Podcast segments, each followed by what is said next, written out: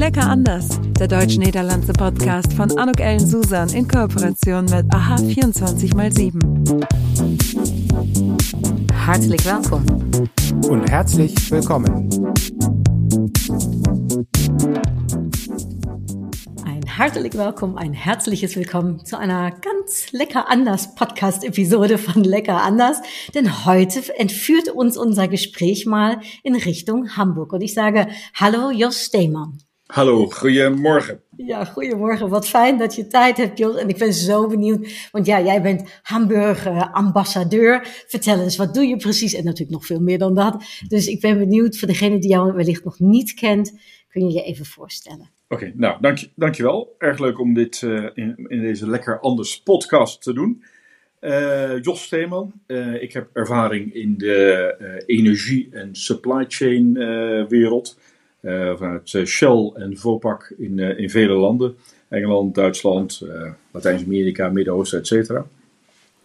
En op dit moment focus ik me op een aantal dingen. Op renewables, energy, waterstof, pyrolyse, et cetera. wat strategische energievoorraden voor het ministerie. In de gezondheidszorg.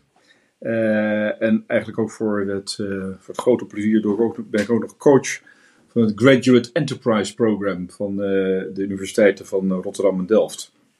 Om mm. start-ups en scale-ups te helpen. En last but not least ben ik natuurlijk ook Hamburg Ambassador, omdat ik daar uh, een aantal jaren gewoond en gewerkt heb.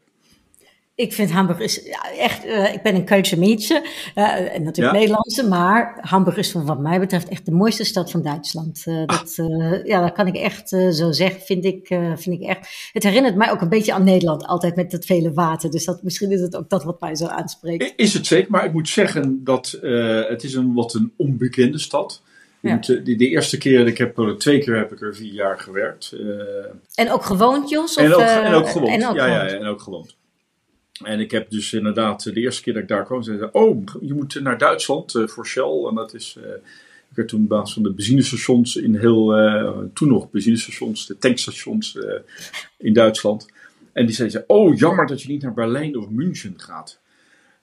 want ze ja, Hamburg was een wat onbekende stad. Maar als je daar bent, en ik ben natuurlijk een beetje bevooroordeeld, niet helemaal objectief natuurlijk, maar het is een hele mooie stad met veel cultuur, met, uh, veel, ja. uh, met veel bos en alles wat er omheen zit. En natuurlijk ook een stad met, uh, als je groot Hamburg, 3,8 miljoen mensen, die, die ook bruist van energie. Ah, dus dat is wel heel erg leuk. Ja, ik ben uh, 26 keer verhuisd, Jos, in mijn leven. Hamburg helaas nog niet. Maar hij, sta, hij staat echt op mijn lijstje. Om daar naartoe te gaan wonen. Ja. ja, om daar ooit eens te gaan wonen. Dus een van nog de verhuizingen die gaat komen. Maar inderdaad, want wat je zegt, het bruist van energie, cultuur. en ik geloof ook op gebied van Nederland en Duitsland en de samenwerking. Er zijn heel veel verschillende onderwerpen die gewoon heel belangrijk zijn. Uh, en die ook voor de hand liggend zijn. Ook al is het misschien wat jij zelf zegt, een beetje een soort uh, hidden gem uh, wellicht. ja, ik moet wel zeggen, het is dat voor, eigenlijk na corona he, hebben kennelijk de Nederlanders Hamburg een beetje beginnen die te vinden. Eerst waren we volgens mij niet eens in de top 10 van bezoekers aan, aan Hamburg. Als je de Hamburg Tourismus getallen ziet. Maar, daar, uh, maar tegenwoordig zijn we al gestegen naar de vierde, naar de vierde plaats. Dus wat dat betreft wow. is dat wel een uh, heel goed. ja. Sorry, daar ging, uh, daar ging iets mis. Oh, dat, is, dat is niet erg. Ja. Telefoon uh, is ook natuurlijk veel gaande wat je doet. Want je hebt het net al, je hebt dan net verteld ja. wat, je, wat er allemaal gaande is en wat je bezigheid is. Maar inderdaad, um, misschien nog daar even op aangegeven, er komen 3 miljoen uh, Nederlanders uh, naar Duitsland. Uh, ik geloof, ze blijven heel vaak hangen bij de eerste berg. ja, ja, ja, ja, ja. maar goed, als je naar de stad kijkt, is daar natuurlijk, vind ik, is het echt een concurrentie met, met de andere grote steden in, in Duitsland. Ja. en jij zegt, dus een van de onderwerpen waar jij ook mee bezig bent, is energie, is waterstof. Ja. Juist een onderwerp waar ook nu heel actueel, hè, Duitsland en Nederland heel erg nauw mee samenwerken.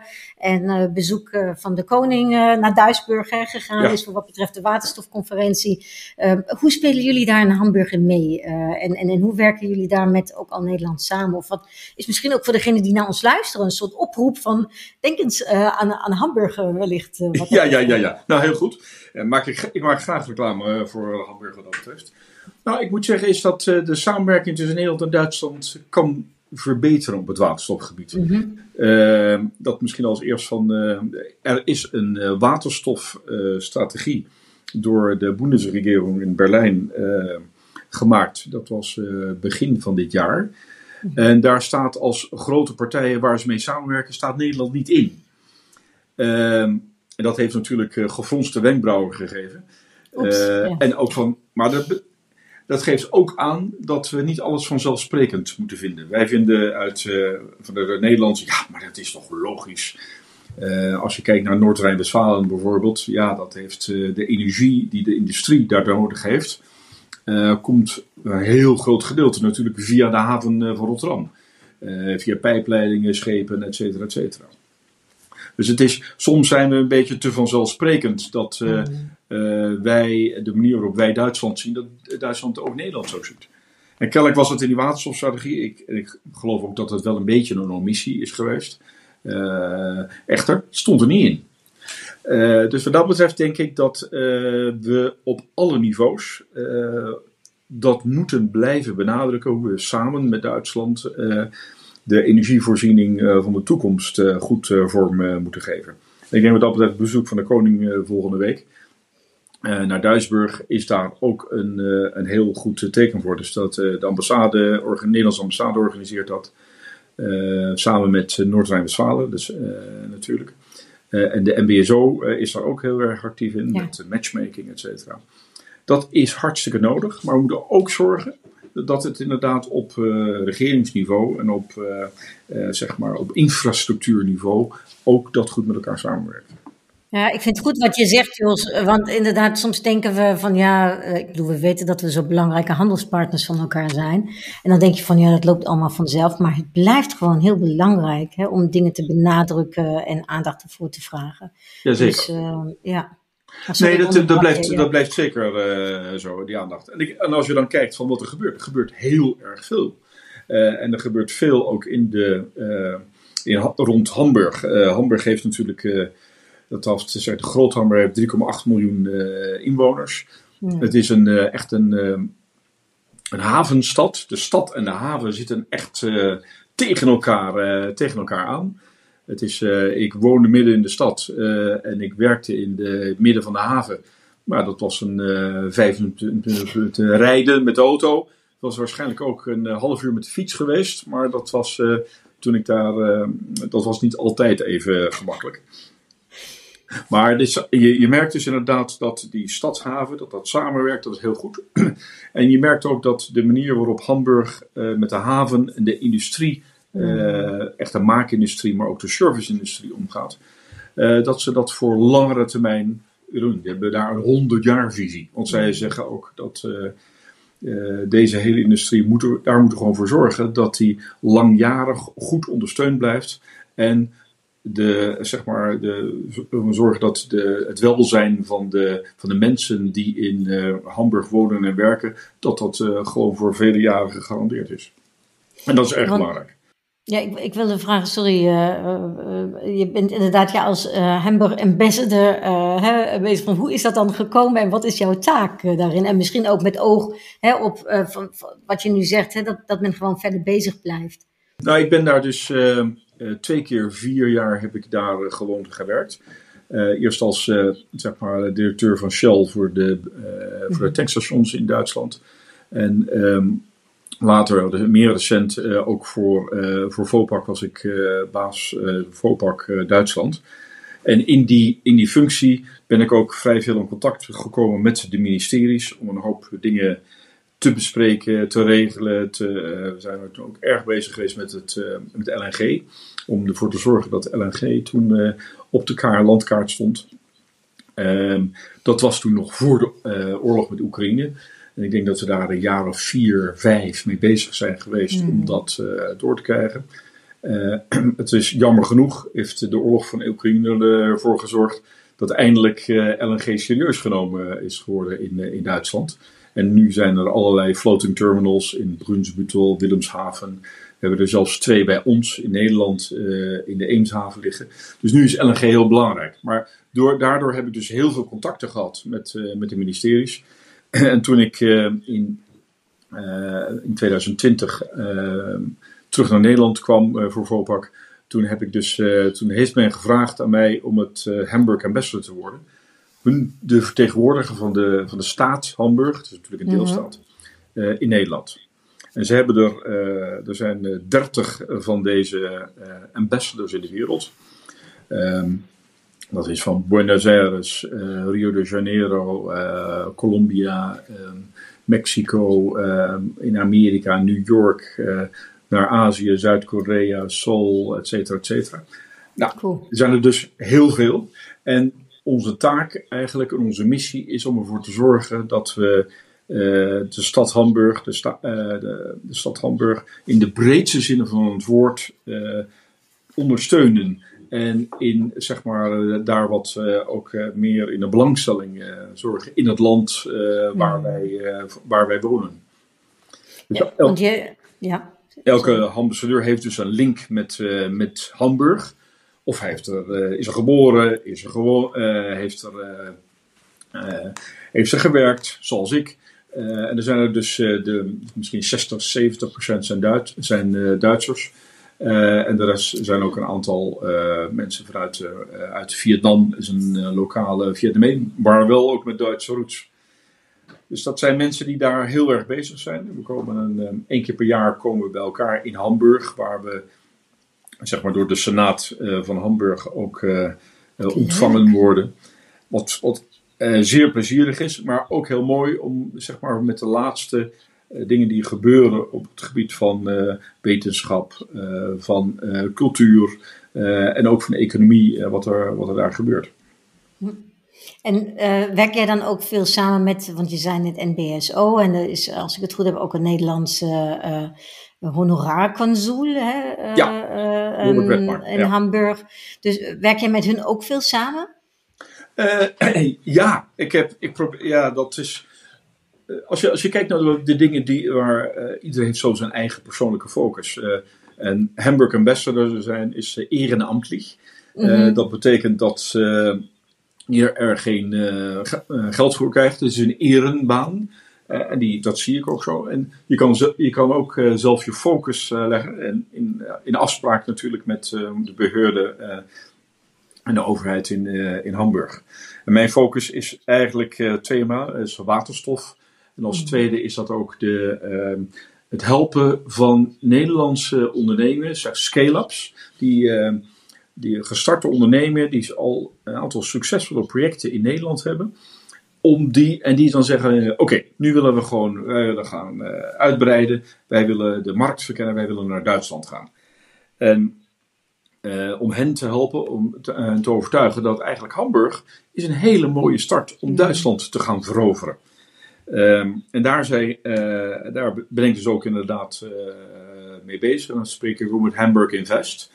en je hebt dan een aantal links komen er in de show notes, mm -hmm. als het goed is, Arno. Ja. Klopt. Ja. Daar kun je heel veel meer nog informatie verkrijgen Precies. als je wilt verdiepen, inderdaad. En er is bijvoorbeeld zo'n scale-up landing pad. En dan er is een Nederlands ondernemer, zo'n verhaal over U-Turn is dat uh, onderneming. die ook inderdaad onderdeel is geworden van dat scale-up landing pad. En dan worden ze ook geholpen met, met huisvesting voor mm. de werknemer of werknemers. Met een bureau met contacten, met een netwerk. En daar doet de MBSO doet daar ook erg zeer goed werk uh, mee. Nee, wat dat betreft zou misschien een leuke om de volgende keer een keer uit te nodigen. Patricia van der Werf, die MBSO in, in Hamburg, bijzonder actief. En ook heel erg begaan met Nederlandse ondernemingen om, om hen te helpen die stappen te nemen. En dat is natuurlijk qua contacten het Hamburg Invest zorgt ervan ook dat daar ook wat geld en middelen en juridische ondersteuning, et cetera, kan zijn. Te gek, ja. Ik denk dat, dat uh, voor bedrijven die graag uh, richting Hamburg uh, gaan, en we hebben het dan ja, ook niet alleen over de stad, maar inderdaad wat jij zegt hè, over de hele deelstaat. Ja. dat, is, dat is natuurlijk heel erg behulpzaam. En um, ja, goed om te weten dat daar, dat daar dus ook aanspreekpersonen zijn. Ja hebben jullie bepaalde branches waar jullie vooral zeggen, hè, als je scale-up uh, bent of wilt uh, en je wilt de Duitse markt opkomen, dan kom richting Hamburg. Zijn er branches waarvan je zegt, ja, voor die is het vooral lonend?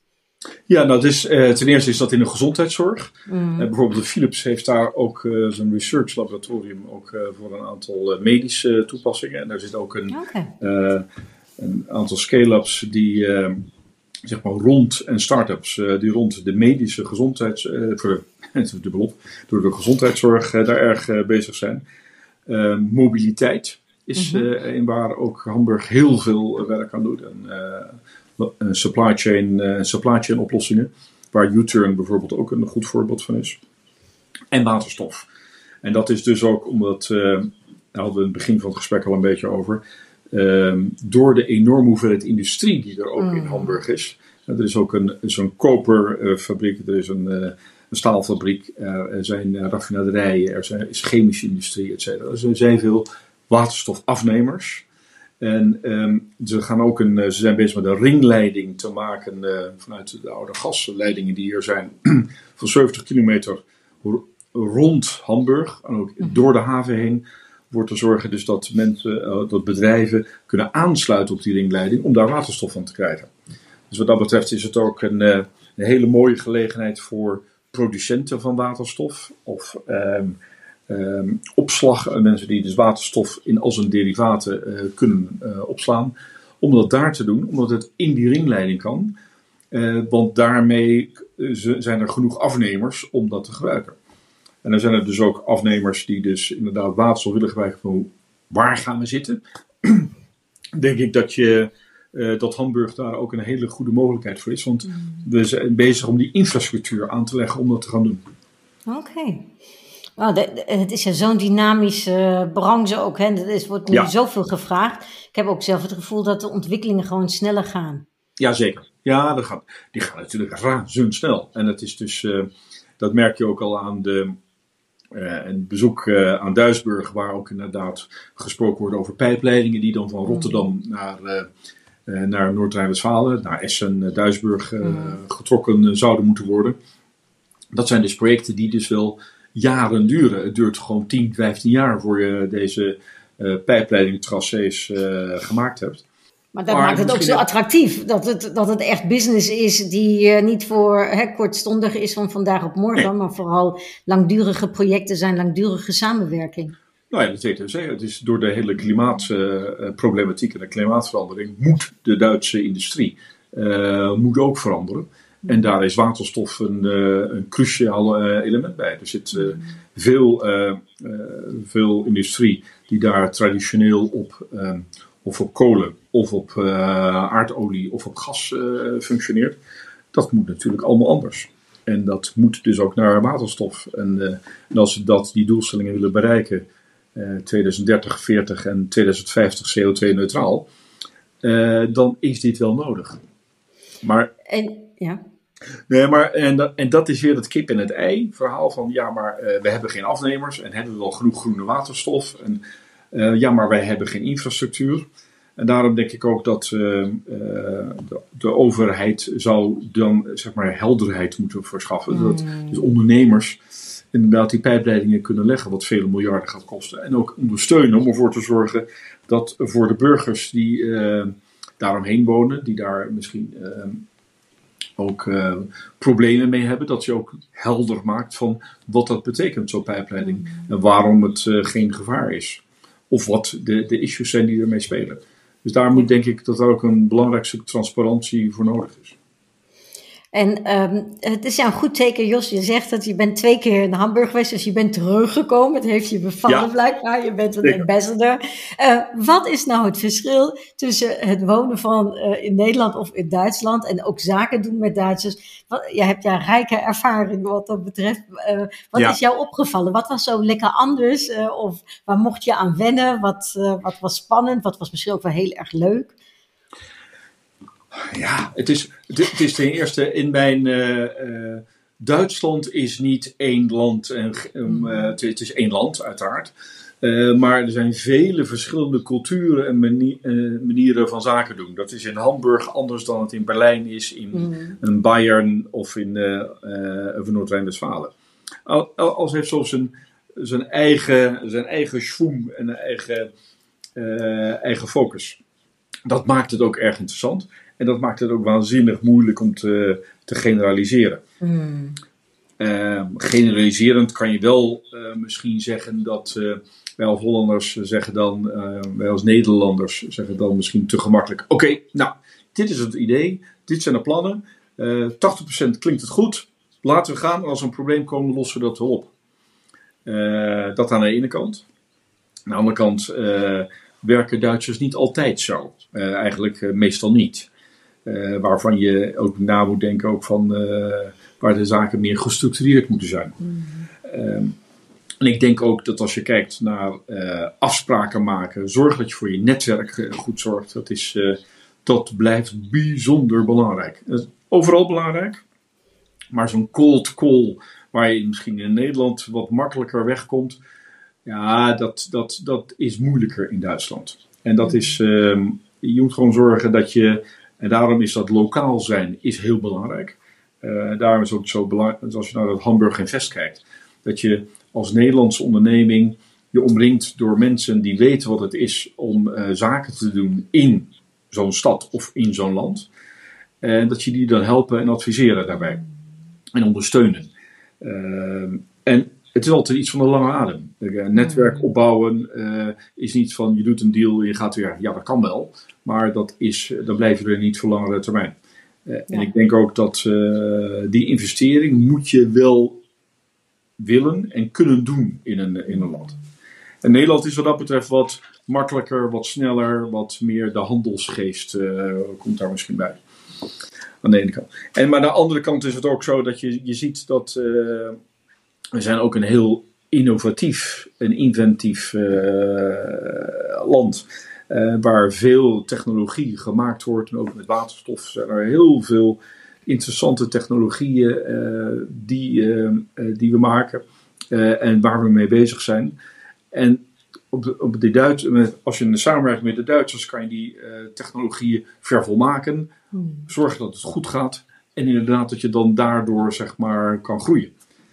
En dat, ja, eh, we vullen elkaar aan. een perfecte combinatie, ja. Dus, exact. We vullen elkaar zeker uh, aan uh, wat dat betreft. Maar het is natuurlijk ook dat uh, toen Tesla, die hadden jaren geleden problemen met het, die hadden een fantastisch concept. Problemen met het, de operationalisering. En toen is de operational director van BMW is, heeft dat opgezet. en inderdaad dat mooie, goede idee is toen inderdaad uh, omgezet. En uh, nou ja, van dat betreft, wat je ook van Tesla mag vinden, uh, wat dat betreft, hebben ze dat bijzonder goed, hebben ze dat bijzonder goed gedaan. En Jos, wie wichtig ist die Sprache? Wir haben jetzt, jetzt Niederländisch geredet. Wie ist das ja, genau. denn mit dem Deutsch? Du kannst natürlich Deutsch. War das schwierig für dich zu lernen? Wie wichtig, dass man Deutsch kann oder geht Englisch auch in Hamburg? Jein. Das ist ein gutes deutsches Wort. Äh, ja und nein. ja, ja und nein. Ich, ich denke, wenn man da lebt, wenn man da, da ist, muss man doch Deutsch sprechen. Äh, wenn man ein Bier trinkt oder etwas in einem Restaurant, selbstverständlich kann das in Englisch. Äh, mhm. Aber man versteht besser, wie die Leute sind, äh, was die Kultur ist, was dann damit umgeht, äh, wenn man dann äh, Deutsch spricht.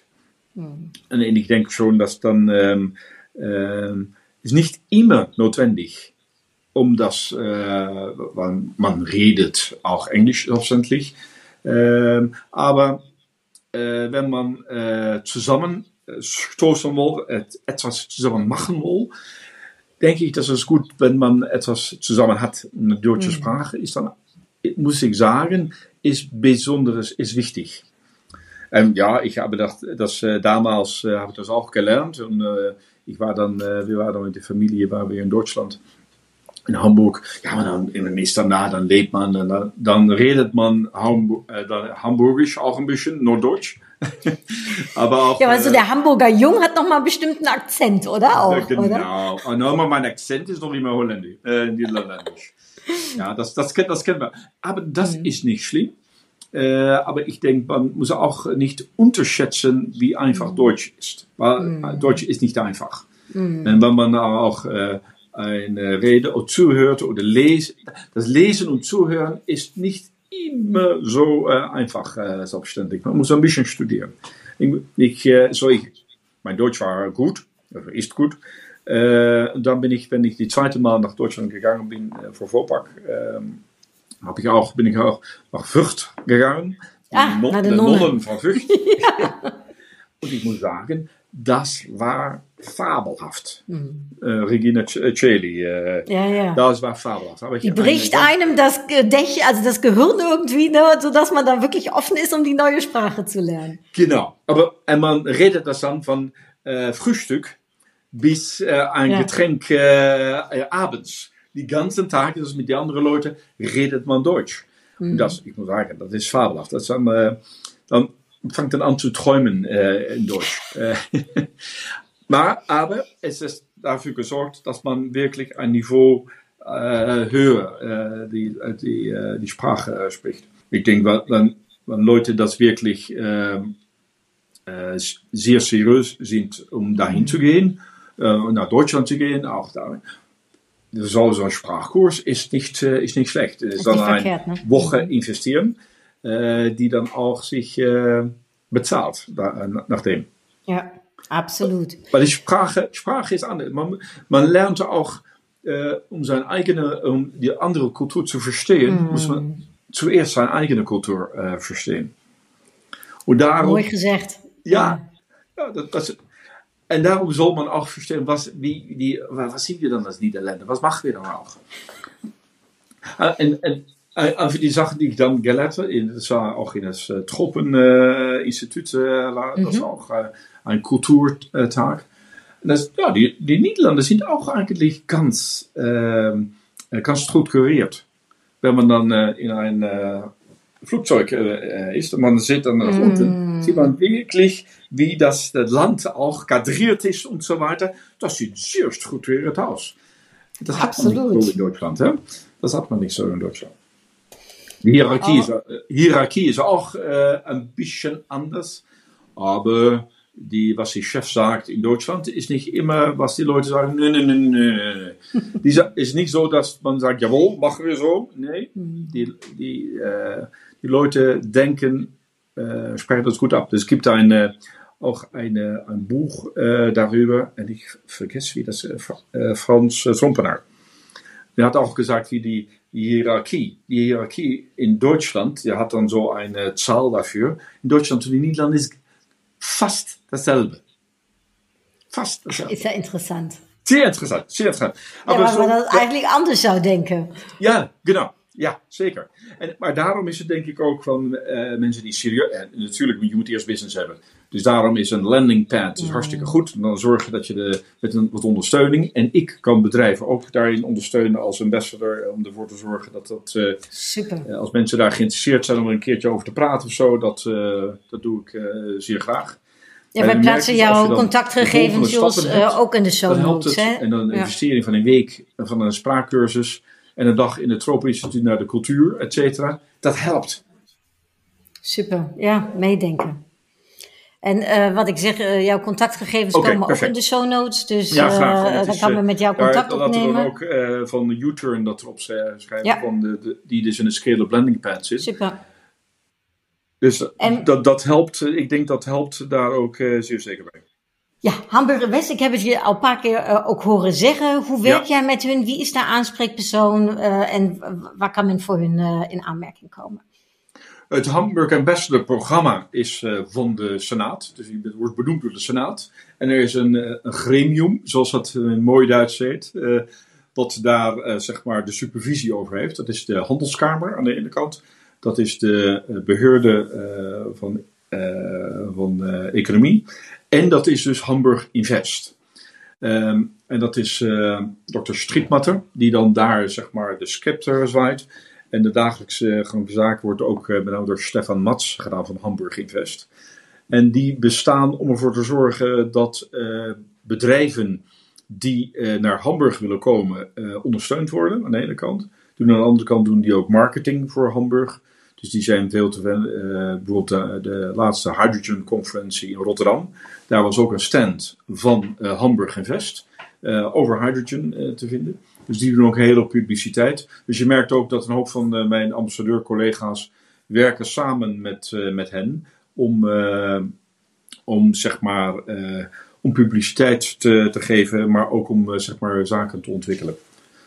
Oké, nou, dus uh, goede aanspreekpersonen. Zeer goed. Zeer uh, uh, mensen die verstand hebben van zaken. Jij die er bent, dus mooie combinatie, Jos. Ja, Zeker. afsluitend altijd een korte kleine quiz met de vraag.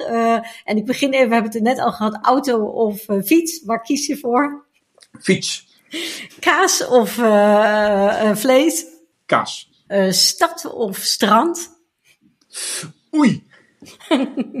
nou, ik woon in een stad en ben een kwartier, twintig minuten fietsen van het strand. Dus dat, uh, maar stad vind ik eigenlijk wel heel prettig. Ja, dat, uh, dat geloof ik graag. Ja, en dan last but not least uh, natuurlijk de vraag: hoe is het met de voetbal Duitsland tegen Nederland? ja, nou, we hebben de laatste paar keer gewonnen van ze. maar dat is. dus dat gaat, dat gaat wel goed. ik weet niet hoe dat in, de, in de toekomst gaat worden.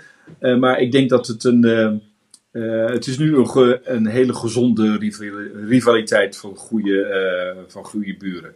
Dus ik denk dat dat uh, uit, uitstekend gaat. Maar jij blijft nog voor de Nederlandse elf. Ja, maar uiteraard. ja, nog niet zo geassimileerd. Nee, nee, nee. Nee, nee, dat, nee, dat niet. Alhoewel ik moet zeggen dat als Nederland niet meer meedoet, of er niet bij is, wat een paar keer gebeurd is, dan uh, ja, misschien ben je dan toch al, uh, heb je toch een kleine voorkeur misschien voor de Duitsers. Uh, nou, dat is hoopvol, dat is hoopvol, ja. Ja, ja dankjewel Jos voor de tijd. Dank voor je inzet, ook voor, voor, voor Duitsland, voor Hamburg. met betrekking tot Nederland. Fantastisch dat je dit doet. En dank voor dit heel erg leuke gesprek. Dankjewel Anouk voor de, voor de goede vragen en de manier waarop je me door deze podcast geleid hebt. Perfect. Ja, en ik, uh, ik denk voor iedereen die echt interesse in Duitsland heeft, ja, je hebt nu Hamburg ook misschien even weer wat meer top of mind. Uh, neem contact op uh, met Jos, kijk naar de show notes en dank voor jouw tijd, voor, je, voor het luisteren en voor je interesse. En ik zeg hartelijke groetjes en bis ganz bald. Doei! Bis ganz bald. Danke. Tschüss. Das war's. Tschüss. Entotrau. Lecker anders. Der deutsch-niederlandse Podcast von Anuk Ellen Susan in Kooperation mit AHA 24x7.